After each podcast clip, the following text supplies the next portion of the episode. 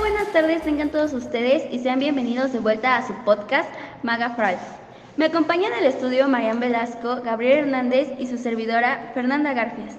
El día de hoy les hablaremos de tres temas importantes que forman parte de nuestra vida académica. El resumen, la síntesis y la paráfrasis. Como alumnos es muy común escuchar estos temas, pero ¿sabes realmente cuál es el significado de cada uno de estos? Mm, algo que pasa muy seguido en las escuelas es que el profesor nos pide hacer un resumen y lo primero que viene a nuestra mente es la extensión. Lo primero que decimos o algo que alguien en el salón tiene que decir siempre es ¿de cuántas páginas? La realidad es que esta es una pregunta errónea y aparte es una visión que vaya surge de la confusión o más bien de que nunca aprendimos cuál es el significado y cuál es el concepto real de un, de un resumen. Por eso este podcast busca ayudarles y orientarles para que puedan saber más acerca de este tema y para que puedan saber cómo realizar un resumen. Comenzaremos hablando del resumen.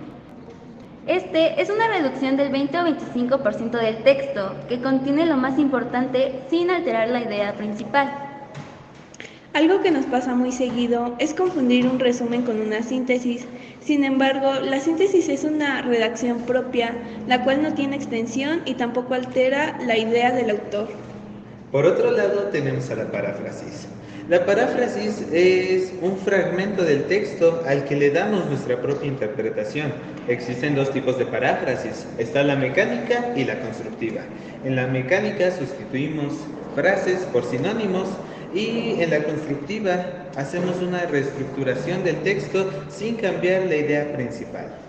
En conclusión, es de gran importancia saber la diferencia y también saber los conceptos de resumen, síntesis y paráfrasis para que cuando el profesor nos vuelva a pedir un resumen, no digamos...